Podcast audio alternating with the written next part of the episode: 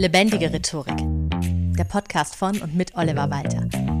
Jeden Montagmorgen eine neue Folge mit Tipps, Tools und Talk zum Thema Rhetorik und Kommunikation. Hallo und herzlich willkommen zu einer neuen Folge Lebendige Rhetorik. Meistens sprechen wir hier im Podcast darüber, wie du besser kommunizieren kannst, wie du effektiver kommunizieren kannst, wie du vielleicht auch konstruktiver mit anderen Menschen kommunizieren kannst. Aber es kommt leider auch immer wieder vor, dass Menschen toxisch kommunizieren oder sich insgesamt toxisch verhalten. Dieser Begriff fällt inzwischen sehr häufig, toxisch. Was ist damit gemeint? Naja, eben nicht konstruktiv, eher darauf gerichtet, das Klima zwischen Menschen zu vergiften, Beziehungen zu stören und all diese Phänomene werden sehr häufig am Beispiel einer Paarbeziehung dargestellt, einer romantischen Beziehung.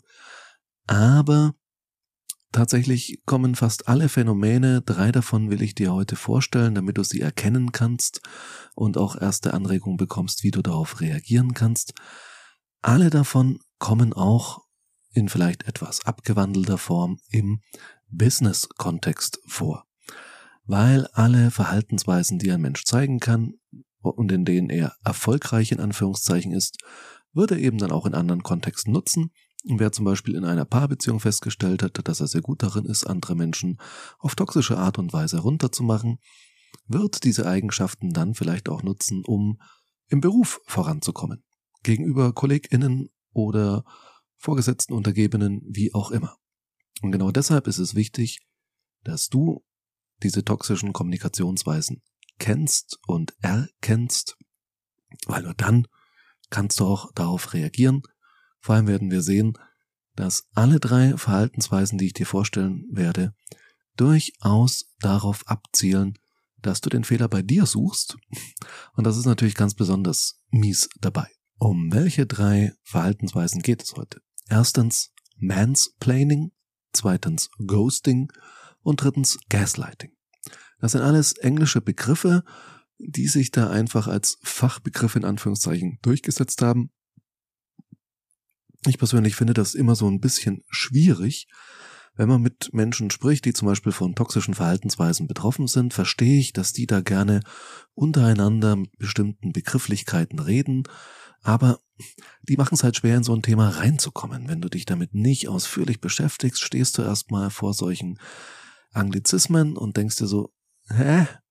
Deswegen ist es vielleicht ganz wichtig, dass wir uns an diesen Anglizismen orientieren, an diesen Fachbegriffen und ich dir das jeweils kurz erkläre.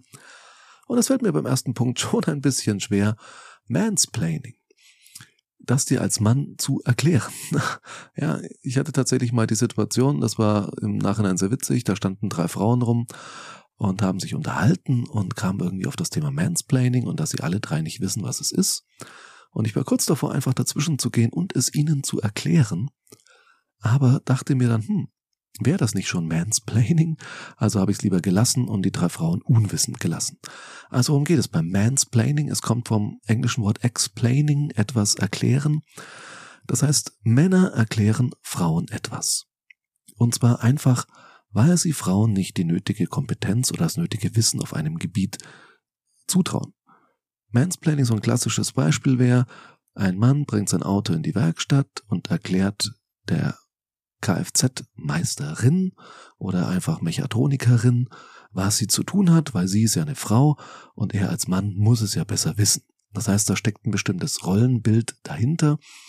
Genauso kann es eben sein, dass auf dem Bau äh, die Handwerker dann zum Beispiel nur mit dem Architekten reden und nicht mit seiner Kollegin oder dem vom Architekten jedes Wort annehmen und umsetzen und der Architektin aber eigentlich erklären, wie das Ganze sein müsste und ihr sozusagen ihren Job erklären.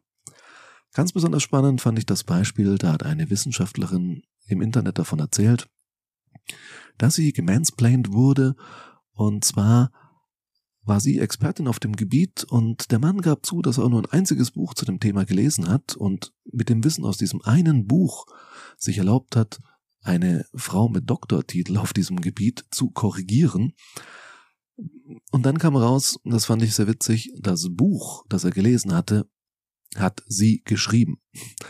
Das heißt, er hat sie korrigiert auf Basis des Wissens, was er aus ihrem Buch hatte. Das wusste er natürlich nicht, dass sie es geschrieben hat, aber das war dann so der Überraschungseffekt hinten raus. Mansplaining ist aber jetzt nicht nur ein Geschlechterding, also da kommt der Begriff her und dafür steht er auch, aber man könnte es auch analog sehen. Da gibt es natürlich auch Dinge wie, ich nenne es jetzt mal Oldsplaining. Ja, dass ältere Menschen grundsätzlich jüngere Menschen nicht so ganz für voll nehmen, dass man jemanden einen Job erklärt, den er oder sie hat, nur weil diese Person jünger ist. Man sich selbst einbildet, selbst als Laie, man wüsste es besser, einfach weil man Mitte 50 ist, als jemand, der jetzt mit 30 Jahren von der Uni kommt und das Zeug studiert hat. Oder im handwerklichen Bereich arbeitet oder im technischen Bereich und schon mit 30, 15 Jahre Berufserfahrung hat und muss sich dann trotzdem von einem 50-Jährigen, der dazu mal kurz was gegoogelt hat, erklären lassen, wie das funktioniert. Weil man oftmals eben jüngeren Menschen das nicht so zutraut und sich dann selbst aufgrund, da kommt wieder der Dunning-Kruger-Effekt ins Spiel, je weniger ich selbst von einem Gebiet weiß, desto schneller halte ich mich für kompetent auf diesem Gebiet. Und dann erklärt also jemand, der überhaupt keine Ahnung davon hat, jemand anderem, der eigentlich Experte, Expertin auf dem Gebiet ist, was eigentlich Sache ist. Und das ist natürlich nicht nur, manchmal ist es eben witzig, wie in erwähnten Beispiel, aber auf Dauer ist das natürlich sehr herabsetzend und problematisch und zweifelt natürlich auch für Menschen drumherum die Kompetenz an. Und deswegen ist es tatsächlich ganz wichtig, das nicht auf sich beruhen zu lassen, sondern da durchaus auch zu erklären, warum man selbst die entsprechende Kompetenz auf dem Gebiet hat oder aber eben darstellen, dass die andere Person die Kompetenz nicht hat. Sehr schöner Konter für Mansplaining oder Oldsplaining ist zum Beispiel nachzufragen. Das ist so eine klassische Schlagfertigkeitstechnik. Ach echt, du siehst es anders, ja, erklär mir das mal genau.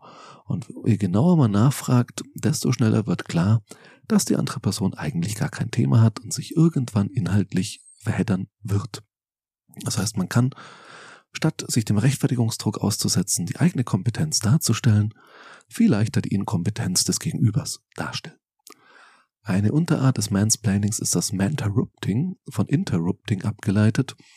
Das heißt, dass Männer oder nehmen wir auch dieses Beispiel ältere Personen gegenüber jüngeren, dir jemand einfach ständig ins Wort fällt und dich gar nicht ausreden lässt, dich quasi schon korrigiert, bevor du ausgesprochen hast.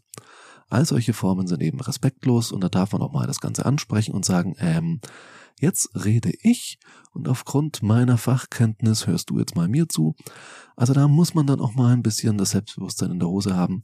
Sich durchzusetzen fällt vielen nicht leicht. Ich weiß, ich habe das auch immer mal wieder im Coaching, gerade wenn ich junge Frauencoache, gerade Führungskraft geworden, jung und Frau. Du erkennst das Problem, was in diesem demokratischen Fakten dann vielleicht drinsteckt, weil dann Mansplaining und Oldsplaining äh, sich ergänzen zu einem wirklich unschönen Cocktail. Kommen wir zu Punkt zwei: Ghosting. Ghosting von Ghost, der Geist. Das heißt, jemand wird zum Geist und verschwindet einfach. Sozusagen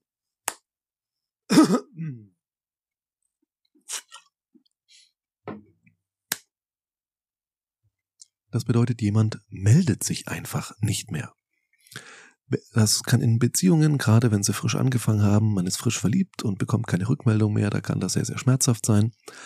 Aber besonders ärgerlich darüber hinaus und auch problematisch im Business-Kontext wird es natürlich, wenn das jemand macht, mit dem du aus irgendwelchen Gründen zusammenarbeiten musst. Du bekommst einfach auf deine Rückfrage für technische Details eine Woche keine Antwort und dann vergehen noch drei Tage und die Deadline fürs Projekt drückt immer näher und du hast die Angaben immer noch nicht und bekommst einfach keine Antwort, da geht keiner ans Telefon, du bekommst keine Rückmeldung auf deine Mails. Das ist Ghosting. Und das machen Leute aus verschiedensten Gründen. Äh, ich bin ja hier kein Psychologe und das hier ist kein Psychologie-Podcast. Es gibt sicher für alle Formen der toxischen Kommunikation, die ich dir in dieser Folge vorstelle, irgendwelche psychologischen Gründe, warum Menschen das tun. Die zu kennen, macht's aber für dich nicht besser. Es mag verschiedene Gründe geben, aufgrund persönlicher Defizite, dass Menschen sich zum Mansplainen oder ähnlichem hinreißen lassen und auch fürs Ghosting gibt es bestimmt irgendwelche persönlichen Gründe. Natürlich keine guten, aber eben aufgrund der Persönlichkeitsstruktur oder Überforderung, was auch immer. Zumindest ist es für dich einfach dann unglaublich problematisch, an Infos ranzukommen und immer wieder nachhaken, bringt dann irgendwann auch nichts mehr. Das kostet nur unglaublich viel Zeit. Der Tipp, der in romantischen Beziehungen gegeben wird, ist von der eigenen Seite aus damit abschließen und sich neu orientieren. Das heißt im Business-Kontext natürlich auch, dir klar zu werden, dass du von dieser Person keine sicheren Informationen in der gewünschten Zeit bekommen wirst, dass du dir auf irgendeine Form, ob du es jetzt sehr offensiv machst und die Person damit auch anprangerst oder eher ein bisschen subtiler, dass du dir eine andere Ansprechperson suchst, mit der du zusammenarbeitest, die dann zuverlässiger ist, dass du darum bittest, ob jemand anderes dich betreuen könnte zum Beispiel oder ähnliches, um das zu umgehen und solche Probleme zu vermeiden, weil Ghosting eben wirklich bedeuten kann, du erreichst einfach deine Ansprechperson überhaupt nicht mehr. Und das ist im Business-Kontext selten. Meistens erreicht man die Leute irgendwann, wird, wenn es blöd kommt, wieder vertröstet. Dann sollte man schon klare Kante setzen. Das ist dann der Punkt, wo vielleicht auch mal die Vorgesetzten ins CC kommen, auch wenn ich von sowas eigentlich kein Freund bin. Aber irgendwann ist mal Schluss mit lustig. Und Ghosting ist eben ein Riesenproblem für die Leute, die dem ausgesetzt sind, weil, wie gesagt, in romantischen Beziehungen ist es emotional unglaublich schwer, wenn die Person, mit der du ein paar Dates hattest und eigentlich schon dran gedacht hast, eine gemeinsame Zukunft zu haben, sich einfach überhaupt nicht mehr bei dir meldet. Im Businessbereich geht's da ganz knallhart um deine Karriere, um Geld, um wirklich Probleme, die dann auch ein weiteres System drumherum, gemeinsame Kunden oder deine Vorgesetzten, den Erfolg deiner Firma etc. betreffen. Und da ist Ghosting dann, wenn es passiert, meistens dann eben nicht so endgültig wie im romantischen Kontext, aber im Business-Kontext dann eben immer wieder Verzögerungen, immer wieder Tage oder Wochen lang keine Rückmeldung was für dich ein Projekt dann echt schwierig machen kann. Da ist dann wirklich ganz wichtig, wie schon gesagt, such dir andere Ansprechpartner. Kommunikativ im Eins zu Eins da was zu machen, wie beim Mansplaining zum Beispiel, ist unglaublich schwierig, weil die andere Person weicht ja immer aus, wird zum Geist, der irgendwo herumwabert. Da ist es wirklich fast Zeitverschwendung, wenn es einen Umweg gibt um diese Person herum, nimm ihn. Und Phänomen Nummer drei, das auch immer wieder durch die Medien geistert als Begriff, ist Gaslighting. Gaslighting kommt tatsächlich aus einem Theaterstück, wenn ich es richtig herbekomme, äh, wo es um eine mit Gas gespeiste Zimmerlampe geht und da wird eine Frau gewissen Ängsten ausgesetzt, weil sie Angst hat, sich einen Spuk, der mit dieser Lampe zu tun hat, nur einzubilden bis sie dann letztendlich äh, schon kurz davor steht, in eine Nervenheilanstalt eingewiesen zu werden. Und am Schluss kommt raus, ihr Ehemann wollte sie in den Wahnsinn treiben, um an ihr Erbe zu gelangen. Das ist die Geschichte, wo dieser Begriff Gaslighting herkommt. Es geht letztendlich darum, dass man in der Kommunikation und auch im Verhalten anderen Menschen gegenüber deren Selbstwahrnehmung erschüttert. Das heißt, in gewisser Weise ist Gaslighting eine Form von Mobbing, aber eben nicht so dieses total direkte Mobbing, das rauskommt, jemand redet gegenüber anderen schlecht über dich, sondern Gaslighting ist eben so sehr versteckt und sehr, ja, leider elegant, sag ich mal, zielt aber darauf ab, dass du herabgesetzt wirst und dass du sogar selbst an dir zweifelst und dich herabsetzt. Das kann sein, dass man bestimmte Dinge leugnet oder dich darüber in falsche Kenntnis setzt. Also sowas wie, nee, nee, Thorsten, niemand war an deinen Unterlagen, ich habe nichts von deinem Schreibtisch weggenommen. Und in Wirklichkeit versteckt jemand die Unterlagen oder nimmt sie einfach mit. Worum geht's da? Naja, in solchen Dingen geht's grundsätzlich darum, du hast Kollegen, aber auf einer gewissen Ebene sind die natürlich auch KonkurrentInnen um irgendwelche Beförderungen, um irgendwelche ganz besonders interessanten Aufträge, dass man mit diesen Projekten betreut wird und so weiter. Und manche greifen da eben zu sehr, sehr unschönen Mitteln. Und das kann eben sein, dass man dich nicht nur bei anderen denunziert, sondern eben auch dich selbst bei dir selbst denunziert, sozusagen, indem man zum Beispiel solche Wertungen vornimmt. Du hast jetzt aber schon mit dem Kunden recht heftig geflirtet, oder? Und du selbst kommst total in Zweifel, hä, ich habe doch nicht geflirtet, ich war einfach nur nett und habe vielleicht gelächelt. uh, oder habe ich doch, aber nee. Und genau das soll damit erreicht werden, dass du dein eigenes Verhalten in Zweifel ziehst und dass dir jemand sowas sagt wie, äh, du hast aber schon ziemlich geflirtet oder dass jemand sagt, du, zurzeit bist du ja irgendwie so ein bisschen neben der Spur. Geht's dir nicht gut? Kann ich was für dich tun? Soll ich dir ein bisschen Arbeit abnehmen? Das heißt, vorgeschoben wird eine große Sorge um dich, ganz kollegiales, freundschaftliches Verhalten, und du selbst kommst in Grübeln, hä, es ist doch eigentlich alles gut bei mir. Und genau das soll damit erreicht werden. Es ist vermutlich gar nichts bei dir, aber es wird dir so suggeriert, damit du dich selbst in Zweifel ziehst und jemand vielleicht auf die Art an ein interessantes Projekt rankommt, das du eigentlich gerade betreust. Und genau diese Masche ist unglaublich schwer zu durchschauen, weil sie sich rein formal in der Sprache von tatsächlicher Fürsorge, von guten KollegInnen und Freunden oder Freundinnen gar nicht unterscheidet. Und das macht es unglaublich schwer, das Gaslighting zu durchschauen und natürlich auch darauf zu reagieren. Die beste Reaktion, wenn du es merkst, ist natürlich schon, dass du es merkst und dass du dich davon eben nicht verunsichern lässt. In dem Augenblick, wo du selbstsicher bleibst, Vorwürfe einfach zurückweist oder sie nur milde belächelst, in dem Augenblick äh, also klassische Schlagfertigkeitstechniken eigentlich anwendest.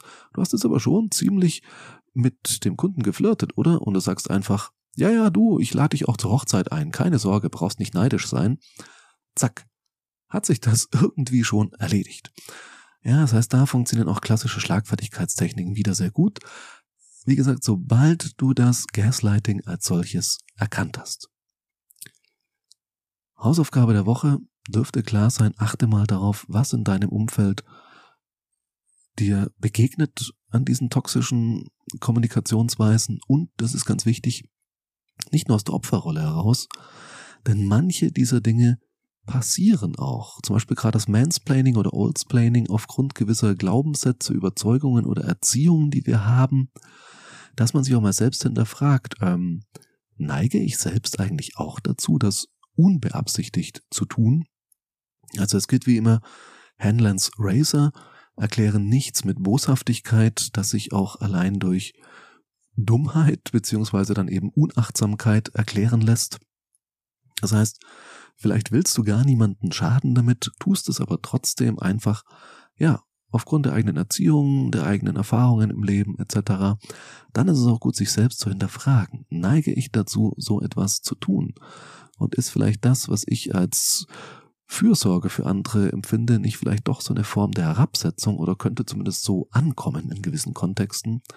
Und sollte ich wirklich anderen alles erklären oder lasse ich sie manches auch einfach selbst herausfinden und spare mir das Erklären? Und ja, achte da einfach mal ein bisschen verstärkt drauf, was dir da begegnet oder ob du Opfer einer dieser toxischen Kommunikationsweisen bist. Wenn du Unterstützung brauchst, nicht in psychologischer Form, das ist nicht mein Metier, aber in rhetorischer Form, um dich mit gewissen Dingen auseinanderzusetzen oder dich eben verbal zu verteidigen, verbale Selbstverteidigung, dann kontaktiere mich gerne für ein Coaching oder Training. Und ansonsten vielen Dank fürs Zuhören und bis zum nächsten Mal. Das war Lebendige Rhetorik, der Podcast von und mit Oliver Walter. Jeden Montagmorgen eine neue Folge mit Tipps, Tools und Talk zum Thema Rhetorik und Kommunikation. Wenn du Oliver Walter als Experten für lebendige Rhetorik buchen möchtest, schau doch mal auf www.walter-oliver.de.